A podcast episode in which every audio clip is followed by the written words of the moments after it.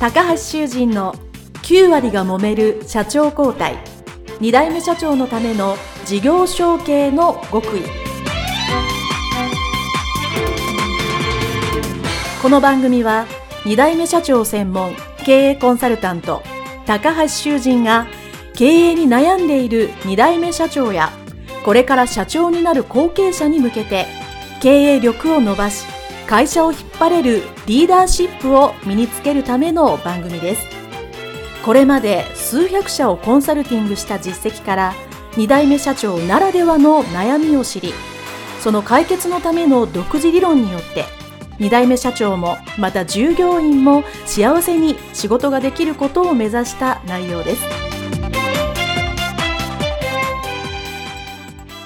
皆さんこんにちは。事業承継コンサルタントの高橋修人です。本日は松坂にあるですね、郵銀本店代表取締役社長の小林浩二様の、えー、お店にお邪魔してのインタビュー後編でございます。えー、小林社長どうぞよろしくお願いいたします。よろしくお願いします。はい、えー、前編ではですね、後継者時代の、えー、お話を聞きまして、えー、なかなかね、あの、お父様とやり合ってですね、ご苦労されたというところから、えー、とはいえ、会社にね、そして地域にちょっとずつ馴染むことで、じ、なんだ会社のやり方っていうのも非常に良くなって。で、特に何回もね、おっしゃってはって非常に感謝してると、いろんな方に感謝してるという、すごくいいことだなと、えー、思っております。で、今日はですね、今回は、えー、社長になってからの、えー、お話というのをお聞きしたいと思いますので、よろしくお願いします。お願いします。えー、前編の時でちらっとおっしゃってましたけど、まあ、お父様がまあご病気ということで、はい、えー、まあ、急遽というか、まあ、えー、いよいよというか、満を持して、まあ、社長になられたと、はい、えー、いうことだったんですけども、えー、まあ、そのあたり、あの、じゃあ、手続きをしようかというところのあたり、少しもう一回お聞きしたいと思うんですけども、はい、えー、じゃあ、えー、いざ社長になろうと。はい。ということで、あの、そう決めてから、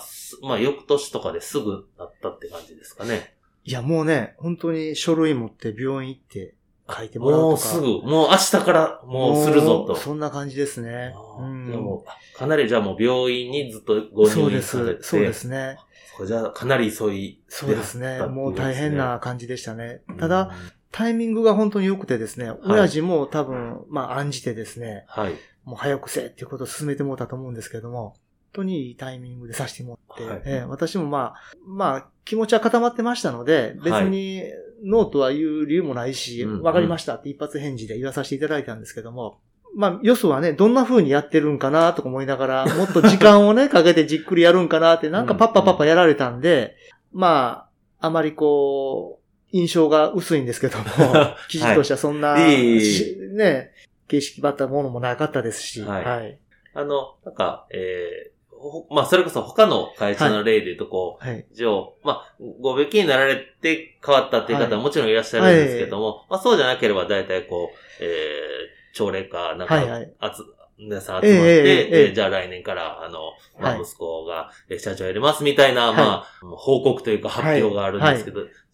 当然まあそういうこともなく。なかったですね。ええー、えっ、と、スタッフさんというか、従業員さんには、うん、小林さん自身が、まあ、あの、もう、それは、なってから、もうえ来月から社長になるみたいなのを伝えたっていう、ね、まずは、その、親父の近所、まあ、報告してですね、はい、皆さんの前で報告して、まあ、やっぱり皆さんもね、まあ、とにかく、舵切る人がね、そんなんでは具合悪いし、うん、じゃあ誰にってことで私がさせてもらうこととなりましたってことで、それは挨拶させていただきました。ええ。まあ、それよりかちょっと、そっちの親父のことがもう気になって気になって、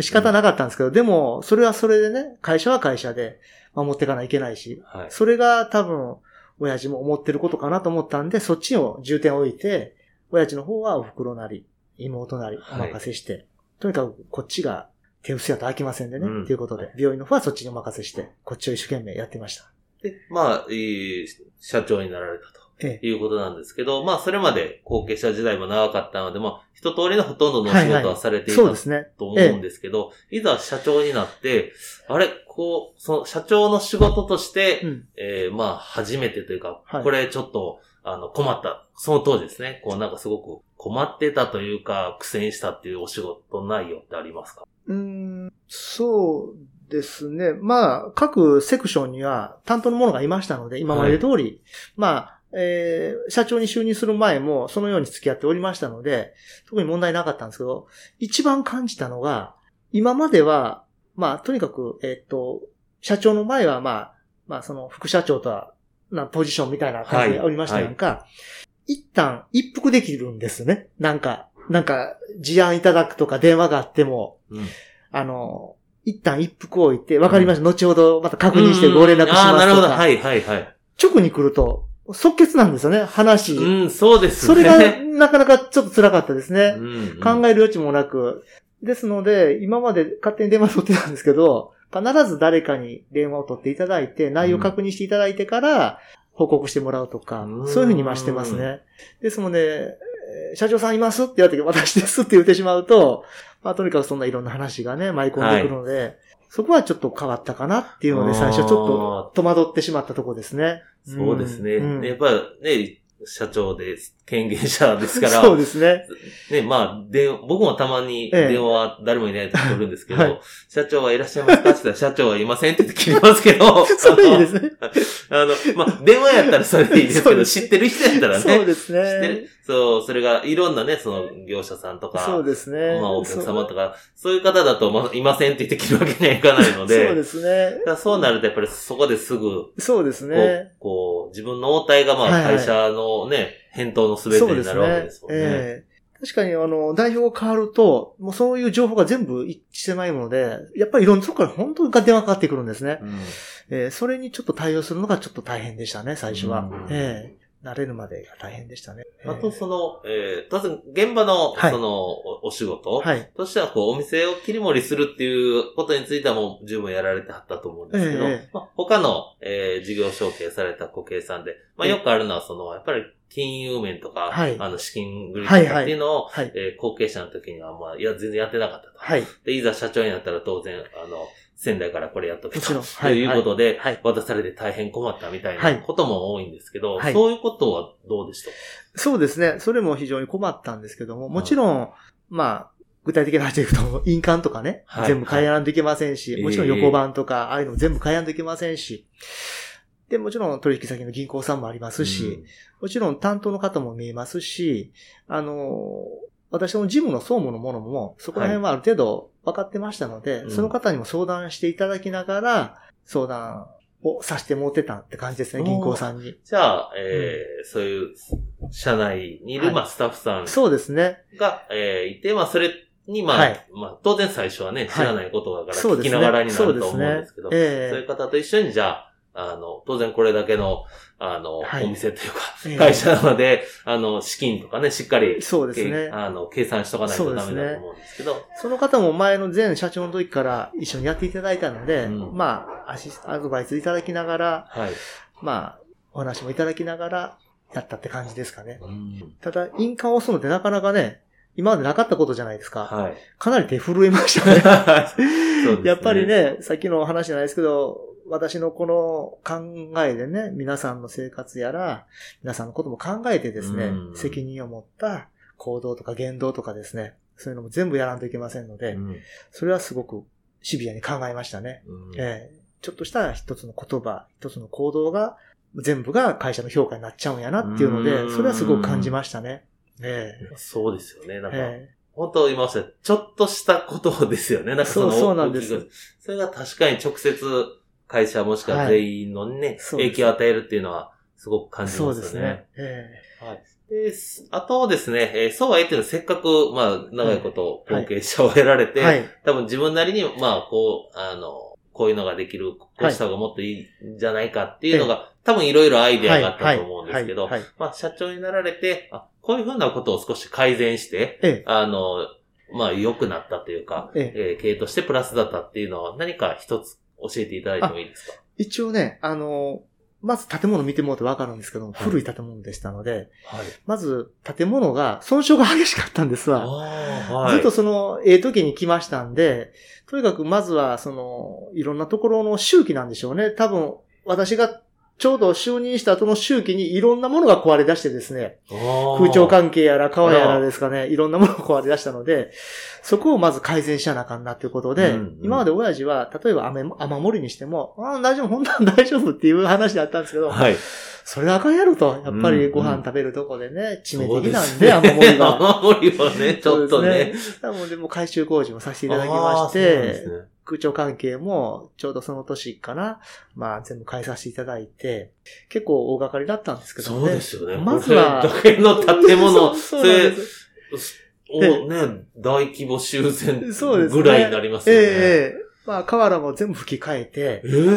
ー、とにかくもう、その時ちょうど地震とか耐震とかあったので、はい、まずはその赤土を乗せないで、断熱材を引いて、とにかく軽量にしようってことで、瓦を全部吹き替えて、え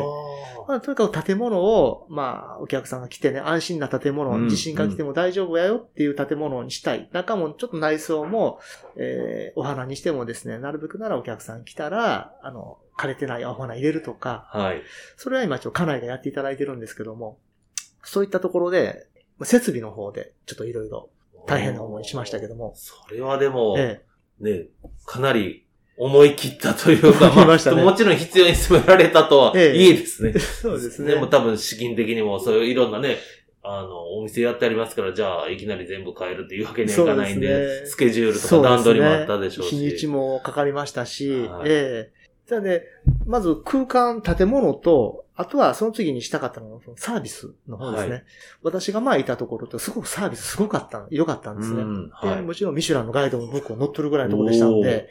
なんとか、あの、携帯は違っても、多分思いとか気持ちっていうのは多分同じだと私は思うんで、うんうん、それを、まあそこはね、まあ親と喧嘩したところなんですよね。まあ世代の違いでね。そんなことせんでええとかね。でも私らの時代はお客さんまず大事にして、まずお客さん来ていただいて、ってことでしたので、まずそこをまず変えたかったっていうのですね。それとあとは料理ですね。料理をやっぱり美味しくて当たり前、値段が高いんで美味しくて当たり前っていう部分ですけども、やっぱりもうちょっとその、レベルを上げたかった。お肉に関しても、えー、それも今ちょっと精肉部の方とお話しして、もちろん農家さんとの掛け合いとか、はい、直接農家さんとこ行ってお話ししたりとか、買わなくてもですね、普段から行って、まあそういった行為にさせていただいて、あ、じゃあ牛銀さんの社長こんな人なんかって、あじゃあ、うっとこの牛ね、安心して預けられるわとかね、うんうん、言ってもらえるように、そういうこともさせてもらったんですわ。もちろん親父の時はね、まあ、親父の時でやり方あったんですけど、あんまりこっちが出向くことはなかったんで。あ、そうなんですね。ええーまあ、共進会が年に一回あるんですけども、その月ぐらいでちょっと会うぐらいですよね。まあ、農家さんもね、牛金さんに牛買ってもらったら、箔もつくし、ありがとうって言ってくれるんですけど、逆に私らは、牛をいただくってことで、逆にまあそういう気持ちも持たなあかんのかなと思いましたんで、こっちから出向くようにさせてもらうとか、えー、専用の牧場はないんですわ。あの、契約農家さんと、本当に一頭一頭大事にしたら牛をいただくってことになりますので、それは非常に大事なことかなと思いまして、そういうこともちょっとずつやるようになりました。ええ、おすごいですね。ええ、でもうちょっとだけ、はい、その、ええ、その、特にそう、サービスですね。はい。はい、あの当然、小林さんはこういうのがいいって言って、こう、ええ、当然、前のお店なり、こう、なんかそういうの見てるから、こう、ああだこうだってすると思うんですけど、当然今までやってこられた、えー、方も、はい、えー、たくさんいらっしゃると思うんですけど、はい、その方に、じゃあ、ちょっと新しいサービスのやり方、これをやりましょうって言っても、はい、じゃあみんな、うんってこう、すぐできるわけじゃないと思うんですよね。そうですね。はい、えー、まあ、サービスを変えられるに関して、はい、やっぱりこう、ベテランの方とか、はい、そう、えー、全員が、はい、じゃあ、すぐやりますっていうことじゃなくて、多分、なかなか聞いてくれなかったり、やってくれないっていうような方もいらっしゃったかもしれないですけど、そのあたりはどうでした？かやはりね、戸惑いもあったかとも見えました。はい、ただやっぱり思いですよね。ええ、私の思い。これと、あとは先ほど言いました家内が一生懸命今若女将としてやっていただいてるんですけども、家内も同じ思いを持っていただいてるんですが、その思いっていうのは、えー、亡くなった親父の思いだと思うんですね。はい。やり方は違うけど、とにかくここを繋げていくよ。続けてけよ、頑張れよ。っていう、そういうのもあってですね、お前社長やれよって言うてもうたんかなっていうふうに私は解釈してるんですね。ですもんで、まあ、そこは、えっと、ご無理をね、承知で言わさせてもらいました。それでもこの思いがわからんだら、もうそれは仕方ないかなっていうとこまで行きましたけど、でも皆さん分かっていただきました。まずはその身だしなみから入って、着物の着方、髪の毛、あとはもう、これこそ爪とか、はい、化粧品とか、いろんな全部そこもチェックして。で、技術の方は、えっ、ー、と、今ちょっと今休んでますけど、コロナで、月に1回講習会、勉強会っていうのをさせていただいて、えもちろんマナー講習も先生を読んで、えっ、ー、と、えー、来ていただいて、えー、やらさせてもらうとかですね。そういうことをさせてもらいました。はい。まあでも、そう、そこを、逆にそのまあ気持ちをね、皆さんに分かっていただくっていうのはあるんですけど、やっぱり逆に小林さんがそこまで、はい、当然そのきめ細やかにその服装とか、ね、格好も含めて、で、講師まで読んできて 教えて、そこがやっぱりそこまでやって、お客さんにこう、喜んでいただそうですね。ええ。いうので、まあ、根本は一緒なんだけど、まあ、それを今風の表現にするにはこれが必要だっていうことをすごくお伝えしたいそうですね。ええ。あの、皆さん、ほら、戸惑い、戸惑いっていうのはなぜか知らないことばっかりやったんですね。やっぱり知ったら知ったで、それが当たり前のようになっていくし、そのスタイルが普通になっていけば、はいそれがもう自然とそれに行きますので、ええ、今なんかもう皆さんごく普通で自然で、はい、ちゃんと朝もちょっと常チェックしたりとか、もちろん今ですと体温をチェックしたりとか、健康状態チェックしたりとかしてやってますし、お客さんの前行くときは必ず鏡で自分の姿を一度見るとかですね、はい、そういうこともしてますし、それはあの、一番は、あの、こう恥ずかしいですけど、家内の影やなと。それはすごく素晴らしい奥様。思いますね。えー、はい。で、家内もあの、親父が亡くなる寸前までいましたんで、ずっと。やっぱりその思いっていうのは分かってくれてるんやなと思いまして。えー、やっぱりパートナーがね、同じ思いを持ってないと、私一人では無理ですし、もちろん従業員さんの気持ちも一つになっていかないと、本当にできないことですので、そこはちょっと難しかったですけども、でも分かっていただいた従業員さんにはすごく感謝してもらってます。はい。はい。あの、まあ、どこのあの、事業承継の現場でもやっぱりそこがね、ぱ、そうですね。新しいやり方をどうしても変えなきゃいけないっていうか、変えた方がいいからっていうことで、少しずつ変えられる方多いんですけど、そこで、あの、やっぱり人対人のね、感覚で、あの、どうやって一緒にやってもらえるかっていうのが、今、ね、あの、すごくご苦労があったんだろうな、というのを感じています。気持ちと思いだと思いますね。どんだけ牛銀に思い出があって、どうしたんや、こうしたんやっていう気持ちがあったおかげやと思いますね。これがチャランポランで、それこそ下積み時代もね、チャランポランのことしてたら多分、まあ、などう思ったかわかりませんけども、そこだと思います。はい。はい。はい。ありがとうございます。えー、まあ、まだまだ聞きたいところなんですけど、えっ、ー、と、お時間もあるので、ええ。えー、まあ、すごくご苦労がね、今のお話にあったと思うんですけど、まあ、そうは言っても、まあ、えー、社長を、まあ、引き継がれて、はい。あの、おお父様にね、やるときやると言って、はい、えー、今6年ぐらい働いてるということなんですけど、はい、まあ、経営、会社引き継いで、はい、えー、まあ、社長になって、まあ、こういうのを今振り返る時点でいいんですけど、えー、まあ、良かったなと思うことはどんなことがありますいや、今、まあそうですね。当初は、あの、本当に、まさか俺がこの店をと思ってたんですけども、はい。あの、ずっとね、これおじいさんから繋げていただいて、うん、今度私が来て、次繋げていかなあかんと。はい。で、この仕事に、まさか牛なんでね、本当に、あの、ブランド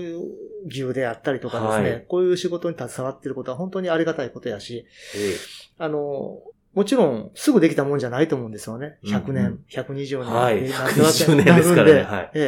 やっぱりこれを守っていくっていうのは非常に大変なことやと思うんですけども、うん、逆にやりがいもありますし、またこのコロナ禍でね、こんな状態ですけども、あの、前を向いていけるっていうのは、えー、こういう時こそピンチをチャンスに変えてですね、はい、みんなで工夫しながらやっていける。そういうのもちょっと面白いと思うんですね。えー、ですね。まあ、なんて言うたらいいんかな。あの、もともと私も性格こんなんで、人と喋るの好きやったりとか、はい。あの、ね、あの、なんやろ、従業員さんともね、まあ社長やって言うて、あんまり難しいことも言いませんし、冗談言うたりとかですね、うん、その言葉でちょっとセクハラじゃないっていうことも言うたりとかですね、するんです。やっぱりそういうふうにちょっとずつ心を解き合ってね、いるメンバー、仲間がいるってことはすごく嬉しいことですし、うん、で、またその皆さんがこの牛銀を一緒にこうやっていただけるってことにはすごく感謝してます。それは嬉しいことです。ええ。まあ、この仕事ついてなかったら何やっとったやろって、学生の頃もね、漠然としてましたし、単に家飛び出してね、行きたかったというだけで、だから線をね、レールを引いていただいた親父にはすごく感謝しますし、はい、あの時は喧嘩してましたけど、今思えば、すごく思いがあって、言うてくれたんやなっていうふうに感じますね。えー、ありがとうございます。すいません。はい、いい。では、あの、いよいよ最後の、はい。えー、質問なんですけども、はい、えー、今ですね、まあ、はい、タイムマシンのようなものがあってですね、はい、えー、若かりし頃の、はい、えー、自分、まあ、小林青年にあって、ええー、アドバイスをするというのは最後に質問聞いてるんですけども、えー、どこがいいかな？あ、えー、ここにしよう。えー、19歳で、はい、あの、この家をとりあえず出て、東京に仕事行くという時の、えーその19歳の自分の横に立ったとすると、はい、なんてアドバイスしますか？ええー、19歳ね。19歳の時、まあ青年というか、ほぼほぼ少年に近い若かりし、自分に何とアドバイスしますか？そうですね。せやで、まあ、せやな。確かにあの時は薄っぺらかったんですわ。本当に。まあ誰でもね、最初はそうだと思います。薄っぺらかったんで、とにかく、せやな、あの、まあ、ちょうどね、その時、はい、それこそ、親父に僕が出た時に手紙いただいて、はい。多分ホームシックになっとるんかなと思って、いただいた手紙が、まあ今も大事に持ってるんですけど、はい。何事も自分で率先してやれと。せやないと、自分のものにならへんぞっていう言葉がいただいたんですよね。はい。それをやっぱり何かあった時には、それを見て、もう一回思い出しとったりとかする時もあるんですわ。今もそうですよね。うんうん、だから、私はどっちかというとみんなよう言われるんですけど、よう、社長あっちゃこっちゃ行って動きますねとかね。うんうん、はい。グル浄化層の掃除したりとか何かにするんですけども、ででもやっぱり、それをね、現場入ってやるっていうことで、多分皆さんも、ああと思ってくれてるんかなと思うんですけど、そう考えると、とにかくその時の僕に言いたいのは、まあ、何でもせよと。うんうん、もうちょっと何でもやれよと言いたいですよね。うんうんうん、あの積極的にやるっていうことですよね。とにかく、ただ行くだけではあかんねやと、ね、言いたいですよね。まあ、あとは、しごかれてね、はい、ちょっとずつ分かってきますやんか。はい、僕らの時はね、普通に殴られてましたね。そうそうそう、はい で。そういうのがね、よく頑張ったなと。お前それでもやめやんと、よ、10年もおったなって、まあ、頑張れよって、そういうエールを送りたいですよね。あの時投げててね、違うとこ行っとったら多分今ないかなと思いますし。そうですよね。そうですよね。ええー、はい。いや、多分もう、殴る、殴る、蹴る。そう。普通でしたよ。普通でしたね。ボタン作ってね、20年前、25年ぐらいは普通でしたね。そうでしたよね。はい。もう、散々殴る、蹴るは。ありましたね。されました、されました。はい。で、今度自分がするときになったらね、今禁止ですからね。なんとなく世の中の不条理を感じますが。はい。ありがとうございます。まあね、まあ、こう、率先してやる。はい。で、まあ、あの、まあ、殴る蹴るはダメですけど、まあそういう大変な中でやっぱりしばらくは辛抱してなんか、ね、積極的にやり続けるっていうのが今があるっていうのは、はい、なんとなく僕も大切だなと思います。はい。はい、ということで、えー、ありがとうございました。あの、2回には続けてですね、あの、インタビューをさせていただきました、えー、流銀本店、えー、代表取締役の小林浩二様でございました。はい、えー、どうもありがとうございました。コスマスでした。ありがとうございました。失礼します。